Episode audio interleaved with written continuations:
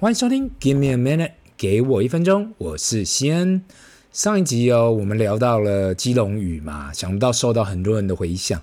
台湾呢，也有很多人对台湾的岛屿感到兴趣。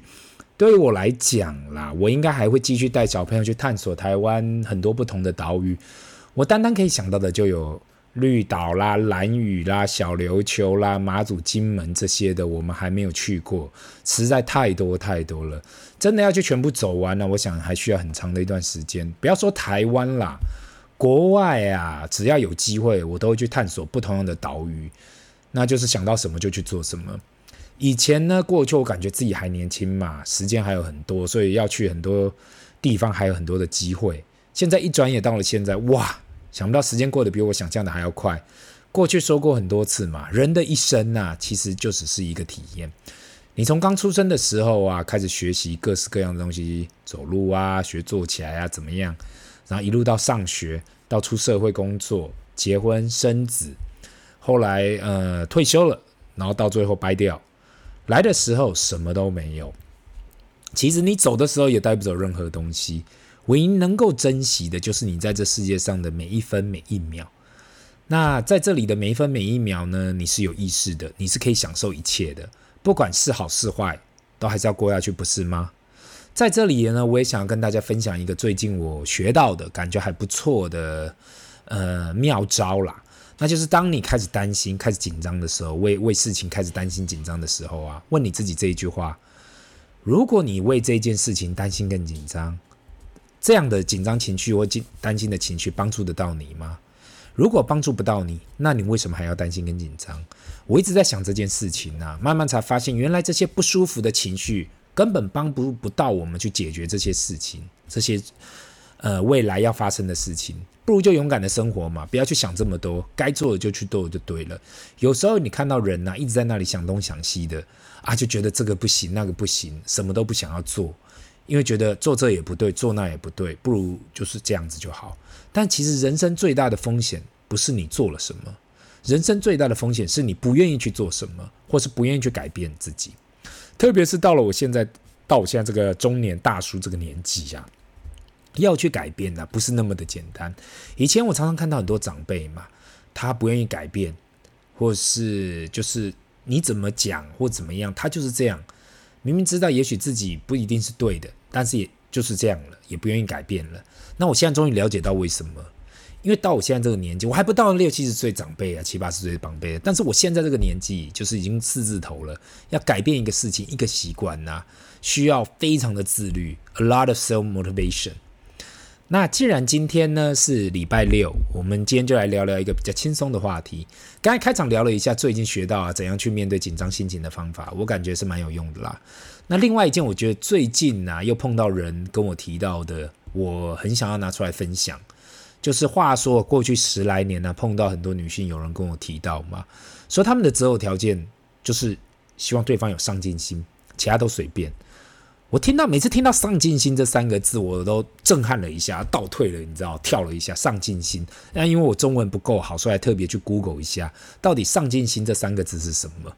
因为很多人不管是当面跟我提过啊，或者在网络上看到，说要找有上进心的男生，这样未来比较有保障。我读过各式各样的定义啊，网络上你能够想到我都读了，还看了什么英文的解释，想不到上进心呐、的英文的解释就是英文的名词，就是我刚才讲到的 self motivation。以前的我也不懂这是什么啦，因为这个东西也太抽象了吧。如果你说只是单单的往一个目标前进，有理想有志气，我想这应该不够吧。也许是年轻的小妹妹会被骗。我跟我老婆聊了一下，毕竟她未婚的表妹上次也跟她提到，她想要找有上进心的男人。那你说台湾人也就算了嘛。A、B、C 也跟我讲这个，那我就问我老婆说，为什么他想要讲，他想要找有上进心的人？到底上进心是什么东西呀？那个东西可以拿来吃吗？那我老婆想了半天，毕竟结婚十来年了，她也道出所谓，她觉得所谓的上进心呐，比较像是，就是有没有办法扛下这个家里的经济，或者是承担责任的心呐，那个心，那个心态呀。那到了我现在这个年纪，我倒是觉得所谓的上进心，白话文去讲。我我讲的是比较 straightforward，就是你未来会有钱吗？或是至少有基本的经济能力吗？大家在学校的时候都很单纯嘛，只是认真的读书、考试、实习、找工作，感觉人生很单、超单纯的啦。出社会了呢，如果你是拼了老命去做事、去工作，想办法去经营你的事业，让自己未来有经济能力，可以让家里无忧无虑，我觉得这好像所谓的上进心吧？还是我实在讲得太直白了？那我今天不是说。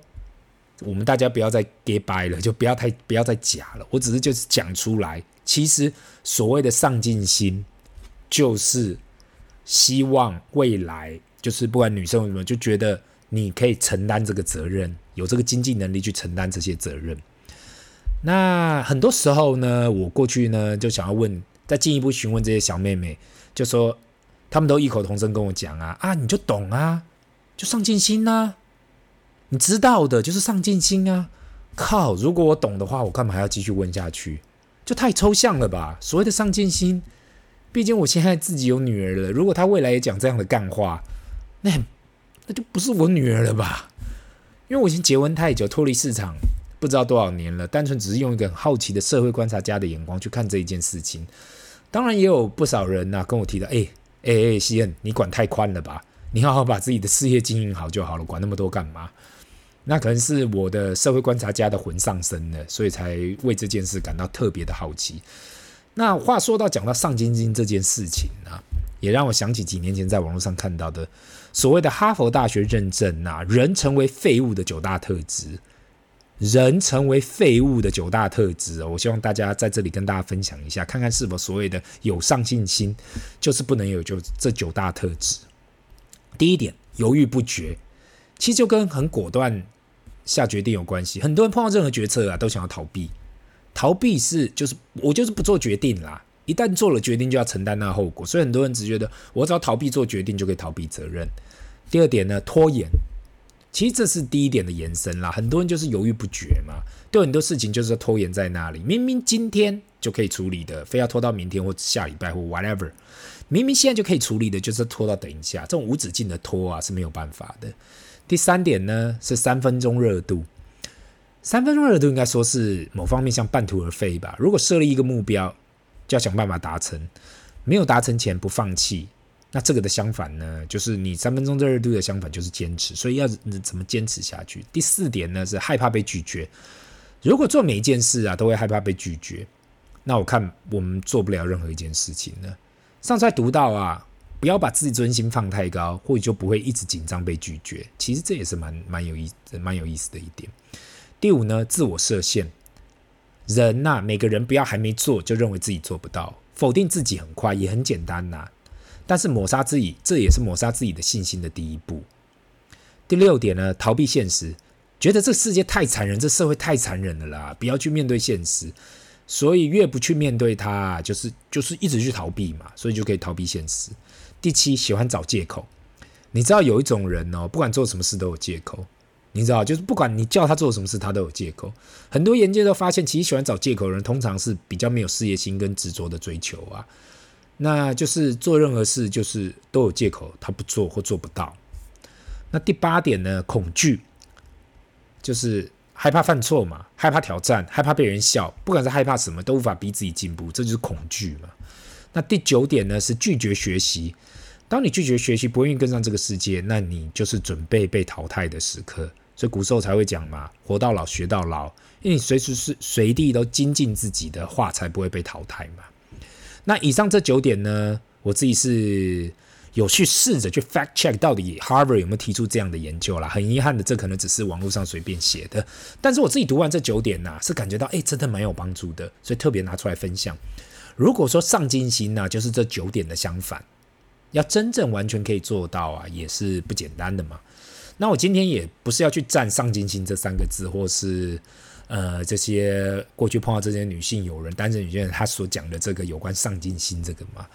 那所以你如果现在是单身女生，听到我在这里乱扯，没关系，你只要把它当成娱乐就好了，只是娱乐大家的。那我只是想了十来年，一直很好奇这三个字。的定义到底是什么啦？所以就是今天拿出来分享。另外呢，我感觉实在太抽象的，不仅仅是上进心这三个这一个条件嘛。我听到另外一个主要条件呢，就是另外一个嘛，就是说要看得顺眼的，而不是帅哦，是顺眼哦。我我其实这一句话我也想了很久。那这个定义是不是？那是否长得帅就顺眼，长得不帅就不顺眼？还是会打扮就比较顺眼，不会打扮就比较不顺眼？到底顺眼是什么东西？这说长得顺眼这几个字啊，就是很妙嘛。那就像客户跟我下订单，他他他跟我讲，哎，帮我帮我找个比较顺眼的产品就好，其他条件没问题。那那我的我我也不知道要怎么帮你找什么顺眼的产品呢？那当然我不是做这种我爱红娘的生意去签这种单身男生女生的那一个，或是我从来不会想要介绍谁谁谁给谁谁谁认识，这个就不是我的兴趣嘛。那对我来讲呢，人生就是一场缘分。如果大家的路有交叉到，那就刚好是命。毕竟这世上有超过七十亿的人呐、你有想一想，你有时候想一想啊，这个世界上有七十亿人哦。如果大家有机会认识啊，那个几率有多低啊？所以就是好好把握你这个有认识到的人。那讲了老半天呢，我今天老讲老半天，好像是在兜圈子，抓不到重点。其实我要讲的就是啊，很多东西具体一点比较实在。就跟设定目标一样，总是要具体一点。过去我有分享过嘛，不管是设定工作目标，就是我们尽量呢要有能够量化的标准，或者我们要去做投资的时候，至少要跟大盘比较。我知道很多人很讨厌量化，因为只要量化就有谁做的比较好，谁做的比较差的问题。但如果不选择量化，那我们怎么知道自己做的好不好？也许我们自己感觉自己做的很好，但不代表真的好啊，只是我们自我感觉良好而已。那以上就是我今天想要跟大家分享的这件事，那今天的分享就到这里，让我们进入 Q&A 的时间。第一个问题，西恩大听了给我一分钟很久了，你的 Podcast 是不是都没有剪辑呀？听起来好像你吃了螺丝或者讲错话的地方都直接讲过去，跟其他人不太一样。你是一气呵成的吗？你可有想过要把错的地方重录再剪过去吗？我只是好奇而已。哈哈，谢谢你的建议哦。坦白说，给我一分钟这个 Podcast 从第一集到现在都是一气呵成。如果我重录的话，是因为录坏掉，大家听不到；不然我真的也懒得重录，更不要说去什么剪接、后置之类的。这为什么很多人希望我去拍 YouTube 或者 TikTok？我一直很懒得处理，因为后段的剪接啊，有时候会比前面我所讲还要花时间。那我这个 Podcast 就是分享，单纯只是分享我个人看法嘛，所以就是那种很单纯、straightforward 的个人分享，所以比较没有说特别很刻意的去做。不同样的剪接啊，或是不同样的后置之类的，所以就是希望也跟各位听众分享一下。那第二个问题呢，感谢各位一分钟长期无私的分享，我想问一下大大有关配置的问题。目前呢，我所有的投资啊都在台湾，但是因为过去一年地缘政治的关系，想要了解一下，如果改去外商银行开户的话，存在那里的钱算是境外吗？因为有同事跟我提到这样的事情，但是我对这方面不熟。我目前的银行跟我讲，如果是在台湾境内，不管本土或是外商都算境内，所以没有差别。希望你可以给我呃一些你的看法。那也谢谢这位听众哦。其实只要你是在台湾境内开的，受金管会管理的银行啊，都算是境内户头。真的要境外啊，肯定要到境外去开，这个都是法规限制嘛，所以要自己要注意。但如果你自己去境外开，那你的户头就不再被台湾金管会保护。这一点我希望大家都要知道。过去很多人说到境外投资被骗了、被亏空了或什么的，不好意思，你只能寻求当地政府的协助。这也是为什么通常我会讲到要到境外投资，宁愿找安全一点的、风险低一点的。那看到很多诈骗集团推销啊，明明看起来或多或少都有问题啦，你只要一看就知道那个不对劲，但是还是有很多人愿意投资。所以你要到境外去投资啊，请认真大的银行或是券商。但还是老话那一句，听不懂的、看不懂的，不要随便投资。希望这有帮到你啊！这里是 Give me a minute，给我一分钟，我们下次见。拜。